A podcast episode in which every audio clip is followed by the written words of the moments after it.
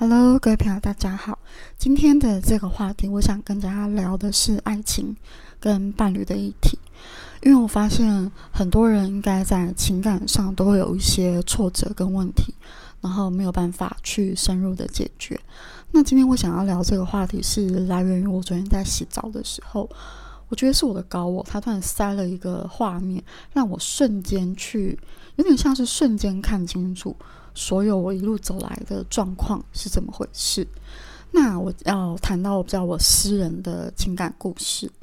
那我跟我的伴侣呢，其实已经交往了蛮长的时间。那其实有一段时间，我自己觉得我跟他的感情状况处在一个很矛盾的情况，就是表面上看起来好像都没有什么问题，可是我个人可能就会有很多的小不满。那这些小不满呢？其实我去做自我疗愈的时候，我发现比较多的问题可能是出自于我身上，因为那些问题很像是我在反映我的原生家庭，反映我的父亲，就是我的父亲的这个角色，他好像有点反映到了我男朋友的身上。那有在走疗愈的人，应该都会知道，我们其实有很多的呃课题。人生的剧本其实都会先反映出你在你的原生家庭上，你的爸爸、你的妈妈，因为这是一个最大的信念的来源嘛。所以我就发现我的我的伴侣有反映出我爸爸的几个点。那我那时候。去做了归纳之后，在自我疗愈做归纳的时候，我就发现，呃，我希望我的伴侣呢，可以好好的对我讲话，可以温柔，然后可以展现出他是很爱我的。我倒是有点抽象，可是我就是这样想。我希望他是最重要的是，我希望他是温柔的对待我，然后温柔的跟我讲话，然后展现出爱我这样子。好，那其实他爱我，这是我非常清楚的。可是我对他的小不满，我觉得比较大的问题是在于我们的对话。我常常会觉得他会呃莫名其妙的凶我，或口气不是很好。可是，在他的视角里面，他会认为他没有凶我，他就是天生嗓门比较大声的人。然后，嗯，天生就是这样子，他觉得他没有没有凶我，没有错。那其实，在疗愈的过程中，如果你试图的把所有的问题都归咎在对方身上，希望对方改变，那是绝对不可能的。所以，如果你到现在在面对很多的工作、很多的呃爸爸妈妈、呃朋友或者是情感关系上面，你觉得你的解决方法都是希望对方怎么样？比方，我希望对方了解我，或者是呃，我希望对方改掉这个缺点。你会发现这是根本不可能的，完完全全不可能，所以停止使用这样的方法。那一开始的前期的我的疗愈也是会一直卡在这样的点上，然后，嗯，当然某一方面我也会知道是我内在议题的问题，所以我会疗愈我的内在，比方可能会回来疗愈我跟爸爸的关系，我可能就会。去看，哎，我跟我爸爸之间发生了什么事情？然后我爸爸，哦，原来小时候这样凶我，怎样怎样的。那这个其实我真的走了非常多遍，就是这样的疗愈的方式走了很多遍。我个人觉得它有它的效果，那个效果就是它帮助我释放很多的情绪。所以在原生家庭的疗愈，其实我还是很鼓励大家要先看到这一块，因为如果你没有先看到这一块的时候，你会比较倾向的是受害者的成分居多，因为你就会觉得哦，我男朋友就是对我不好，我男朋友就是凶我。可是其实问题根本不是这个人，问题是你的原生家庭带给你的一种伤口。那为什么说问题是原生家庭带给你伤口呢？因为这边就要聊到更核心的点，我们所有的人事物全部都是我们剧本的投影，所以一定要好好的记住。就是呢，任何的时候，你所碰到的人、跟事、跟物，全部都是你的振动频率所发出来、吸引而来的。所以这边并没有所谓的受害者跟加害者的状况。就是你要知道，你的振动频率，它里面就有故事。然后这个故事怎么怎么产生的呢？一开始可能是你出生的原生家庭所带给你的信念。那慢慢慢慢长大之后，其实我们没有办法。也不能去回头的怪我们的父母亲嘛，因为当你长到一个程度，开始有自我意识的时候，你就是要为自己负责的状态。所以这时候呢，你就要好好来观察，那你又怎么给自己加注这个信念、这个故事？好，然后回到我的话题，就是呢，我就发现前期我有这样的问题，然后我一直都很希望的伴侣可能是温柔讲话啊，然后爱我啊，疼我啊，有时候希望他可以把我当小孩子宠，我觉得这样是很棒的，这是我想要的一个部分。那我讲，所有我们的思想，其实不管是好的，我们要的跟我们不要的思想呢，其实它都会。出现在我们身边，都会反射出在我们的生活中嘛。然后这件这件事情呢，我只有关注到坏的，就是我一直都在关注到坏哦，就是我的伴侣他讲话多大声，然后口气多不好。我其实长期下来，我都是关注在坏的事情上，我没有办法关注到好的事情上。那是到了昨天洗澡的时候。我才突然好像在说，就好像被打到一个点，突然全部串联起来。因为在后期的我跟我伴侣的相处，我觉得越来越好，越来越好。那我就有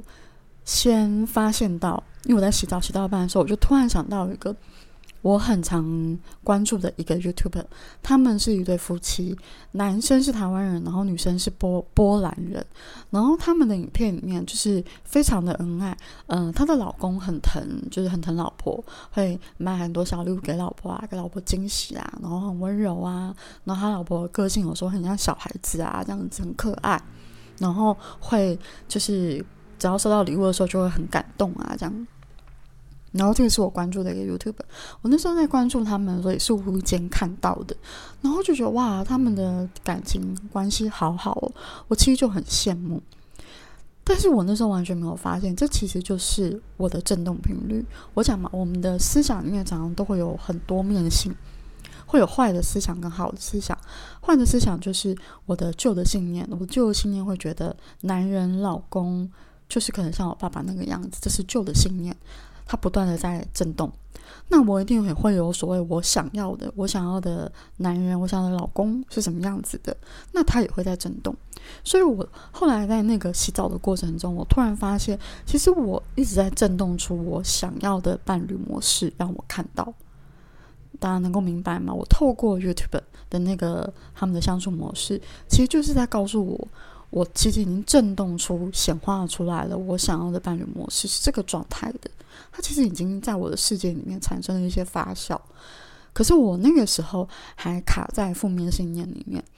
就是我还是会一直觉得，嗯，我的伴侣可能讲话很凶啊，很怎么样啊？那是什么样的契机跟转折，让我转过来，转到好的信念，让我真正的去看到这个好的，我自己真的出来的好的信念，而且也让我真正的在我的伴侣关系里面开始去经验到这个好的信念。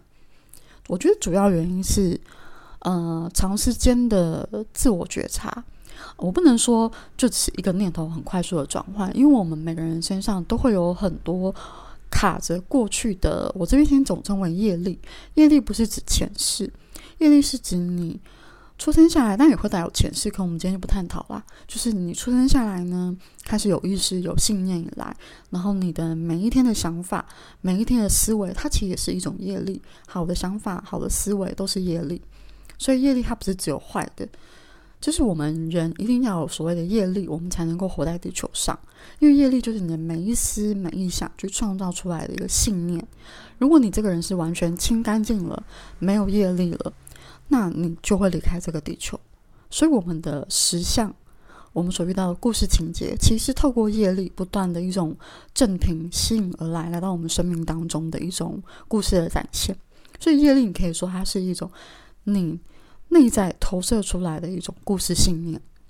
所以其实在这个转折当中，我其实花了蛮多的时间去清理我的个人的信念、个人的呃想法，这些都是总称为业力嘛，我把它清理掉，我清理到了一个部分，所以这个其实需要花一点功夫的，下一点心力去做这件事情的。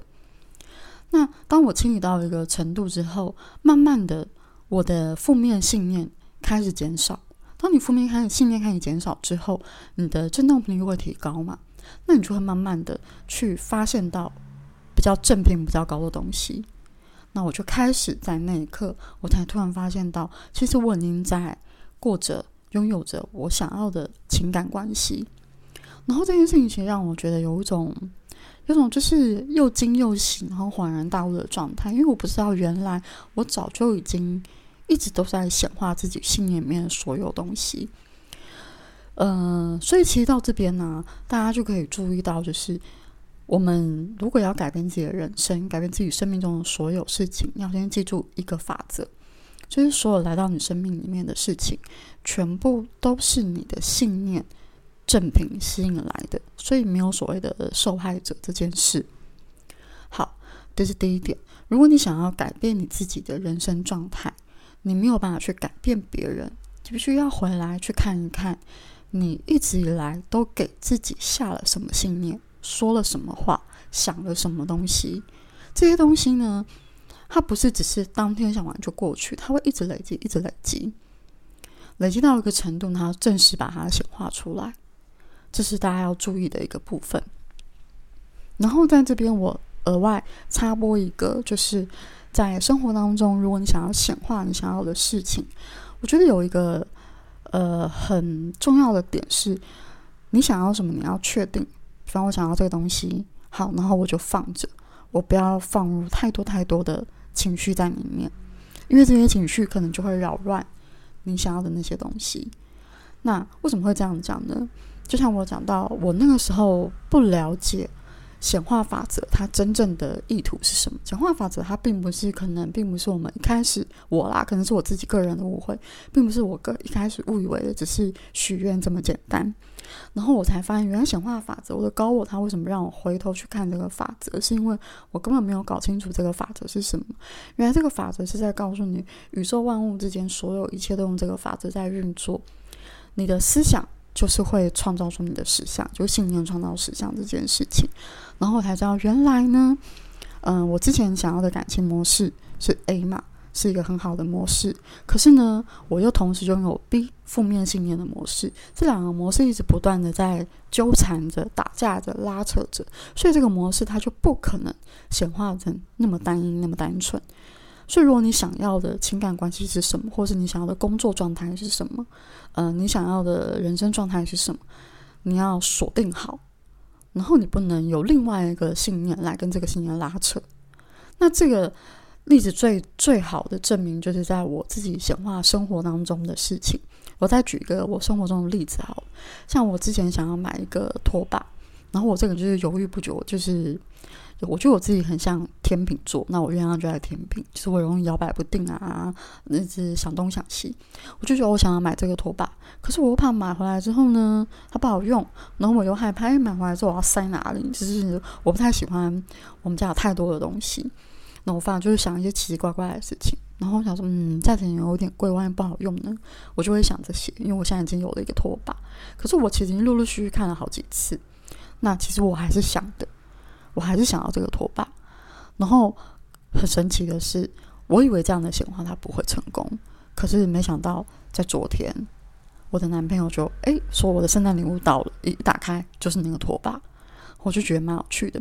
那我就跟他讲说，诶，我其实一直很想要这个拖把，然后好像又被我显化出来，然后他就是接收显化那个人买给我这样子。那我要讲的是，其实在这个拖把世界里面，我发现到什么还是可以把它显化出来。因为一开始我以为它可能没有被我显化成功，要不然这个东西应该已经来到我生命中了吧？对，那我就发现，诶，我还是显化成功了。我就去想为什么，我就发现其实我还是想要这个拖把，我还是想要，但是我就放下来了。虽然我犹豫我帮买，但是我还是想要。但是因为这个犹豫，而让它来到我生命里面的时间变得比较长。因为至少隔了，我觉得有没有有没有一个哎，大概两三个礼拜到三四个礼拜吧，可能这样的时间我才拿到这个东西。可是我前一集谈到的东西，小东西，我都可以在三天或者一个礼拜之内就把它们显化出来，甚至有些时候某一些东西它会在当天就被我显化出来。所以大家可以透过这一集我讲的内容，好好的去思考你的世界的各个。所有的人事物为什么会出现在你生命中？你过往的什么信念它还存在，或者是这个信念它可能暂时不在了，可是你曾经想过这样的信念，有过这样的信念，所以大家可以去好好的观察看看。那这集比较长，希望大家可以有耐心的听下去。那就先到这喽，大家拜拜。